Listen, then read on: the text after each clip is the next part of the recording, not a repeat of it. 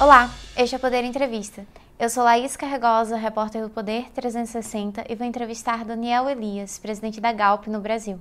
Daniel tem 51 anos, é formado em engenharia mecânica com pós-graduação em energia pela Harvard Business School e pela Universidade Federal do Rio de Janeiro. Tem 27 anos de experiência na indústria de energia, com passagens pela Schlumberger e Transocean. Ingressou na Galp em 2004.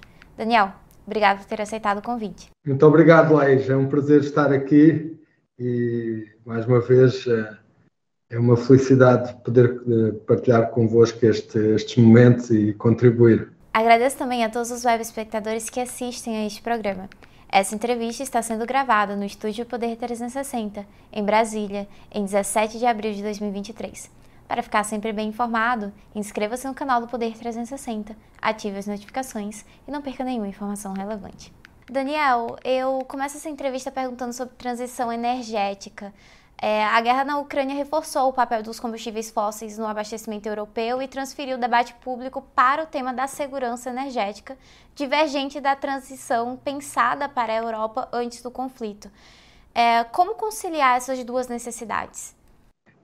Obrigado pela pergunta. Eu, eu, é um desafio enorme. É, você mencionou a Europa. Eu gostava de expandir esse desafio a um, a um desafio mundial e é um dilema, mas mais do que isso é um trilema. É? O que nós queremos é evoluir o nosso sistema energético uh, para um sistema de baixo carbono, baixo custo e mantendo a segurança de abastecimento. Esse é um desafio em que todos os agentes são necessários uh, para participar e para sermos bem-sucedidos. Só para dar uma ideia, às vezes eh, neste momento, 80% da, da, energia produzida é com base em hidrocarbonetos e somente 20% da energia consumida é na forma de eletricidade. É o nosso sistema hoje é, está nessa condição e é uma evolução que tem sido relativamente lenta. Até 1900 nós tínhamos a biomassa como a base do sistema energético mundial. O carvão que entrou em 1900, em 1960 foi substituído pelo petróleo como a energia primária uh, principal, mas desde então, de 1960 que o carvão foi substituído, ele já triplicou o seu, a sua produção e consumo até 2022. Então, nós fazermos uma transição uh, para uma, um sistema descarbonizado é um grande desafio. E uh, nós, para termos esse desafio, conforme você falou, nos últimos uh, três anos fomos testados em várias dimensões. A primeira foi a segurança do abastecimento. É preciso não esquecer que nós tivemos uma pandemia a nível mundial e que nessa pandemia a indústria uh, de, de energia e do oil and gas foi fundamental para que nós tivéssemos máscaras, tivéssemos respiradores, tivéssemos uh, aviões a voar de um lado para o outro do mundo. Então, essa segurança de abastecimento foi garantida e, uh, mais recentemente, tivemos o conflito, na, temos a guerra na Europa e uh, essa guerra da Europa causou disrupção ao sistema, mas os efeitos têm sido mitigados através de, de identificação de novas cadeias de valor e mantendo a segurança do abastecimento, claro que é sentido de forma diferente em regiões diferentes. Uma das consequências de, também da pandemia e deste contexto é a disrupção da cadeia logística que resulta no momento atual. O momento atual é um momento em que estamos com recuperação do consumo, mas com algumas dificuldades no suprimento, que se traduz em inflação de preços e custos, a nível global do, do sistema energético que uh, é, é, difícil para todos os, os participantes. Uh, nesse contexto, é por isso que eu fiz a referência que todos os agentes são necessários. A nossa empresa definiu objetivos claros de alocação de capital para endereçar a transição energética. Nós, neste momento, temos métricas que é 50% da nossa alocação de capital é para novas energias descarbonizadas e outra 50% para o nosso negócio tradicional de oil and gas, mas em projetos de baixa intensidade carbónica e do ponto de vista das emissões também definimos objetivos claros a, a relativo curto prazo, que é em 2030 de reduzir as emissões de escopo 1 e 2 em 40% e em 2050 de termos o, o net zero alinhado com as metas a nível global. Uh, esse é o nosso compromisso, é um compromisso bastante transparente, é um compromisso que tem vindo a ser reconhecido a nossa evolução pelos vários prémios de sustentabilidade que temos vindo a, a obter, mas é um percurso que nós sabemos que é desafiante e ao mesmo tempo estimulante e que vamos continuar a trilhar uh, até pelo menos 2050. É, no Brasil, a Galp começou a investir em projetos de energia renovável em 2021, é, com a aquisição de parques eólicos e solares. Qual a estratégia de comercialização dessa energia? Será no mercado livre, no mercado regulado ou ambos?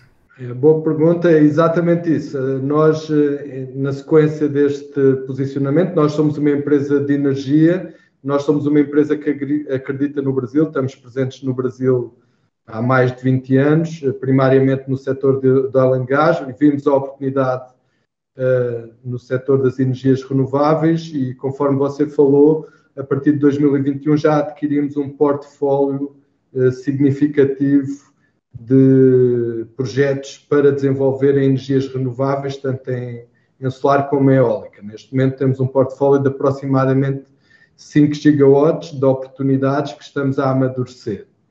Uh, ao nós eh, adotarmos essa, essa estratégia para o Brasil, essa estratégia foi numa perspectiva de investimento de longo prazo, que é o que nos uh, trouxe até aqui, e do ponto de vista da, da, comercialização da energia que vamos produzir, nós estamos ainda a avaliar as opções. Essas opções serão definidas no momento de, de, de investimento de cada um dos projetos.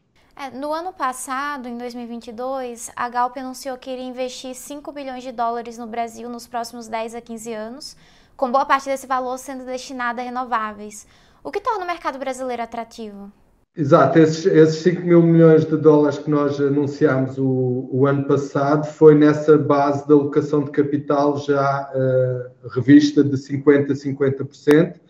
Uh, nós temos uma presença uh, no Brasil, eh, em que acreditamos muito na, nas instituições, na, na santicidade dos contratos, na estabilidade regulatória e, e, do ponto de vista das energias renováveis, ou como no setor da oil gas, nós temos muito orgulho nas parcerias e em três pilares fundamentais. Um é as pessoas e a qualidade que existe no Brasil eh, de, de tecnológica e, e, talento para desenvolver o potencial que existe no Brasil. A outra dimensão é a, a baixa intensidade carbónica, no caso do petróleo e gás, ou a, eh, a, atratividade do ponto de vista eh, das condições naturais para as energias renováveis. E o terceiro pilar é a nossa presença, a qualidade das pessoas que nós temos aqui, que já têm um conhecimento bastante maduro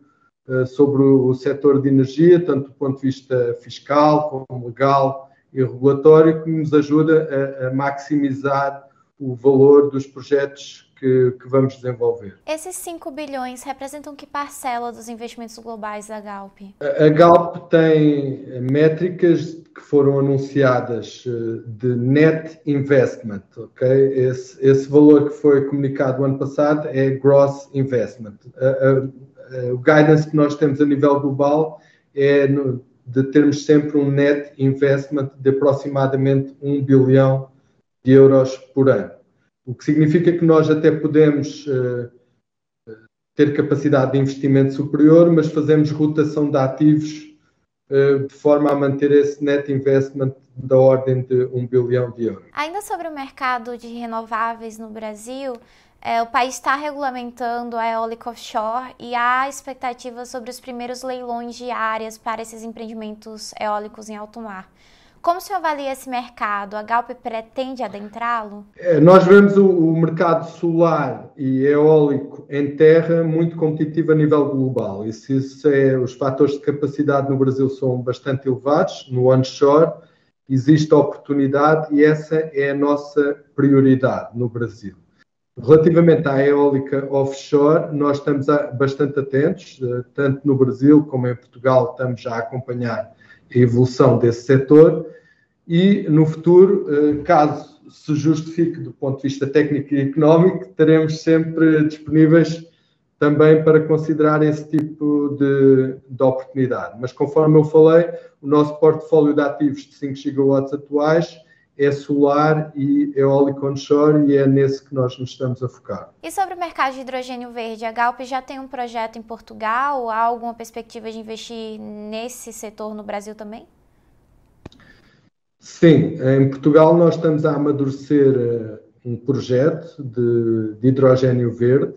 Nós queremos converter o nosso parque industrial de Sines from grey to green e temos previstos uh, em 2023, tomar uma decisão de investimento de, de 100 megawatts de capacidade de hidrogênio verde nesse parque.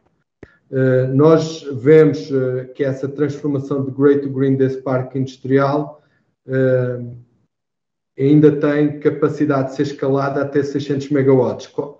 Isso, na Europa, é um projeto de larga escala do ponto de vista de hidrogênio verde.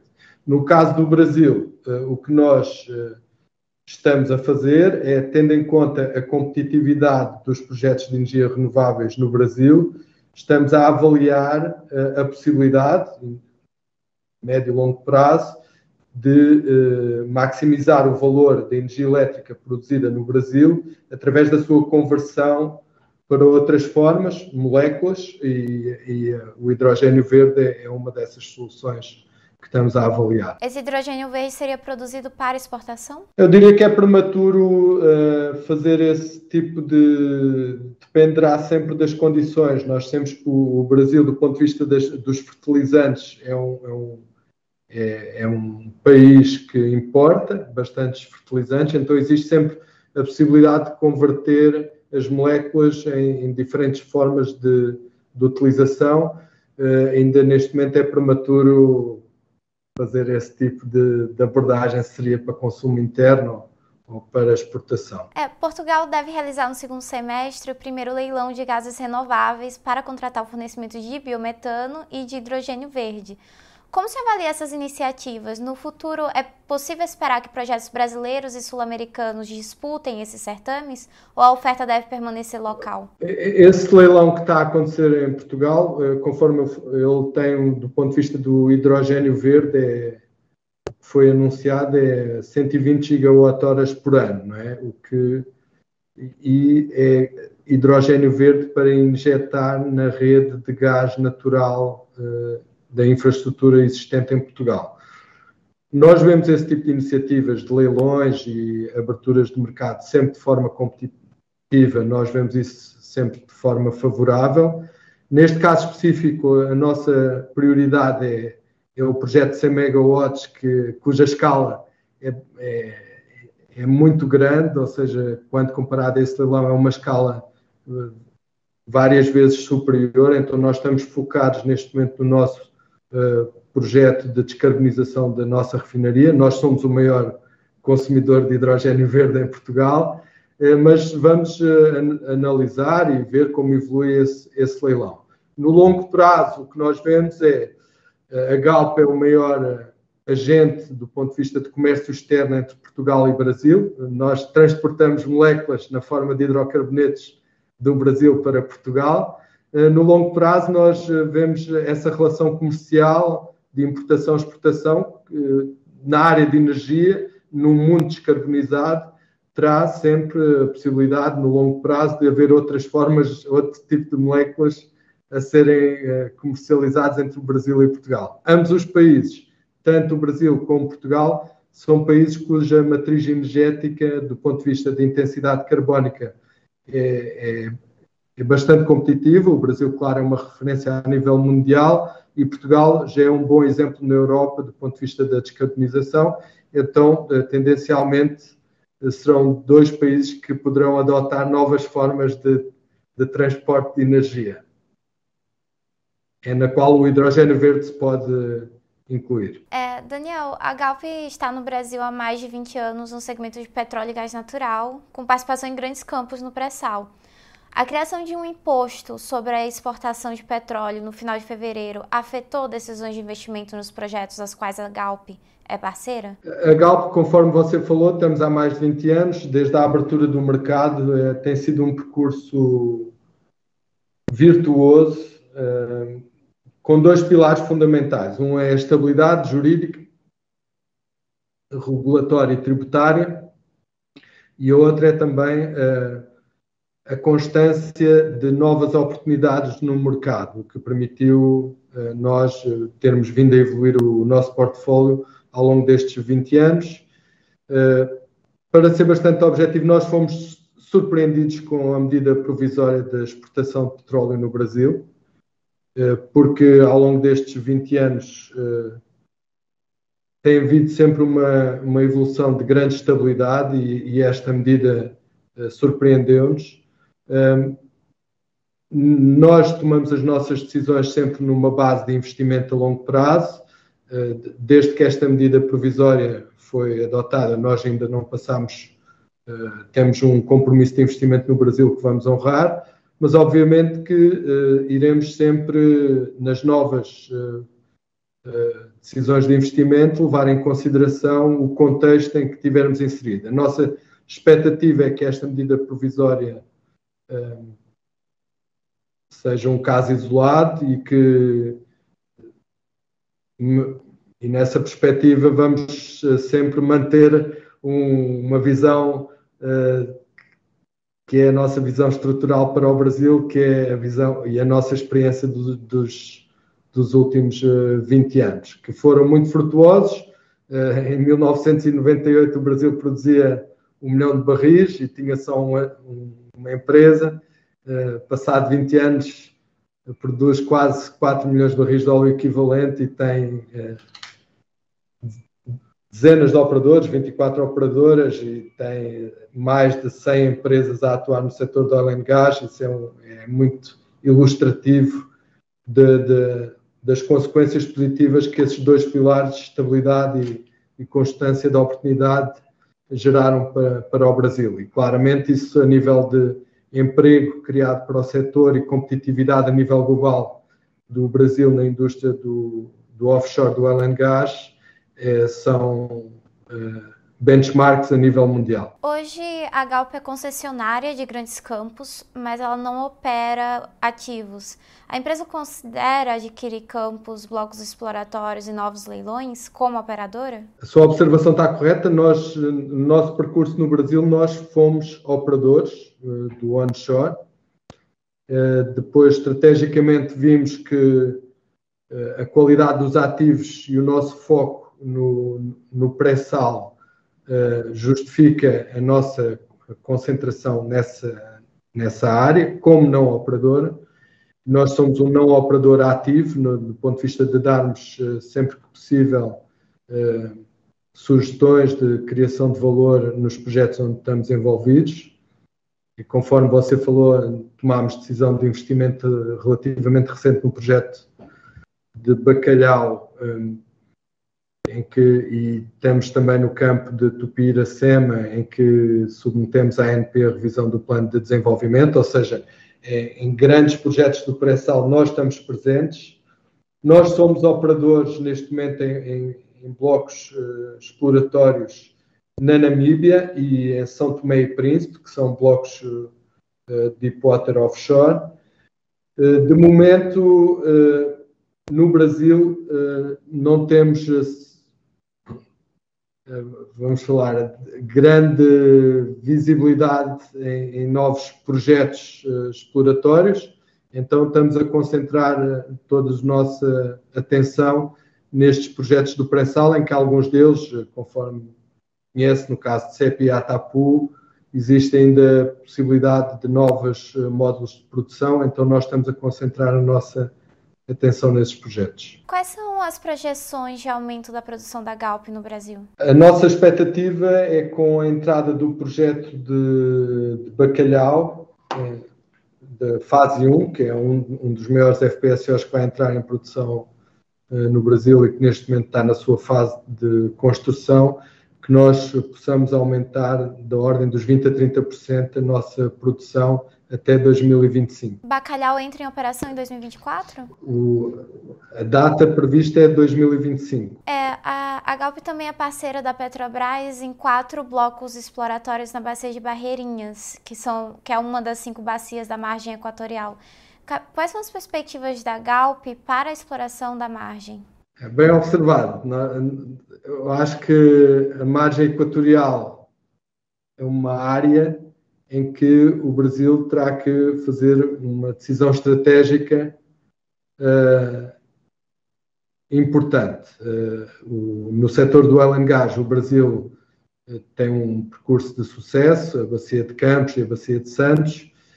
Existe uma oportunidade para o Brasil que é a margem equatorial, que inclui várias bacias, e nós estamos presentes em, em Barreirinhas é conhecido pelos diferentes agentes que participam nessas bacias, Petrobras, eh, Shell e nós, eh, que existe potencial nessa área. É uma decisão que cabe ao Brasil, sabendo que eh, o, o, o, mercado do oil and gas é um mercado que concorre pela, pelo, pelo capital, que existem novas áreas no mundo de fronteira exploratória que é a Guiana, aqui perto, e, e a Namíbia, que, que têm sido casos de sucesso de, de atração de investimento, e o Brasil eh, quer e tem que decidir se quer ter eh, para a nova década eh, casos de sucesso como foi a Bacia de Campos e Santos. Da nossa parte, nós fazemos parte dessa área e, obviamente, estamos comprometidos em, em, avançar, se houver condições para isso, e terá que ser o Estado brasileiro a definir. É, por último, a, a margem equatorial é uma nova fronteira exploratória com grande potencial para as reservas de petróleo e gás. Por outro lado, a discussão sobre a transição energética tem se intensificado. Há espaço para exploração de novas regiões quando se discute neutralidade de carbono até 2050? Sem dúvida. O, o oil and gas vai estar presente no mundo em 2050. Isso, isso não há dúvidas. Todas as projeções eh, que existem mantêm eh, continuidade dessa fonte primária de energia. Eh, a forma e, o, e quem irá contribuir para essa necessidade de consumo que vai haver em, em 2050 também são relativamente do ponto de vista da forma, claras, ou seja, será sempre uma energia mais descarbonizada na sua produção, e nesse aspecto o Brasil é benchmark mundial uh, do ponto de vista de intensidade carbónica do setor oil gas, ou seja, naturalmente estaria bem posicionado para contribuir com produção de baixa intensidade carbónica uh, nessa altura. Uh, quais serão os países e as empresas que irão produzir nessa altura? Nós vemos espaço e potencial para o Brasil eh, ser um, um, agente importante em 2050. A forma de chegar lá passa por eh, aplicar eh, as receitas de sucesso que têm tido resultados claros até o momento, que é manter os, os dois pilares. Um, de estabilidade jurídica, regulatória e tributária, que isso permite manter a competitividade da atração do investimento e um ecossistema eh, de, com muita saúde e uh, a constância das oportunidades, uh, tanto através da abertura dessas áreas, mas de uma forma sempre que seja a forma que, que, o Brasil considere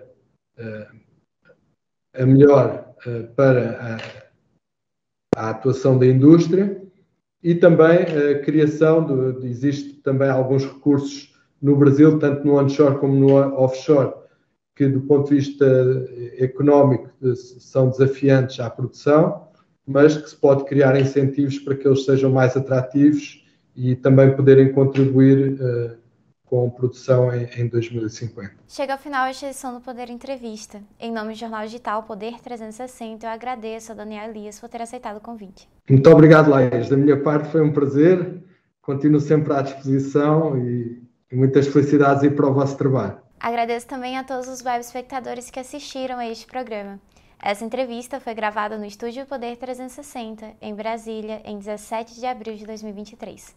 Para ficar sempre bem informado, inscreva-se no canal do Poder 360, ative as notificações e não perca nenhuma informação relevante. Muito obrigada e até a próxima.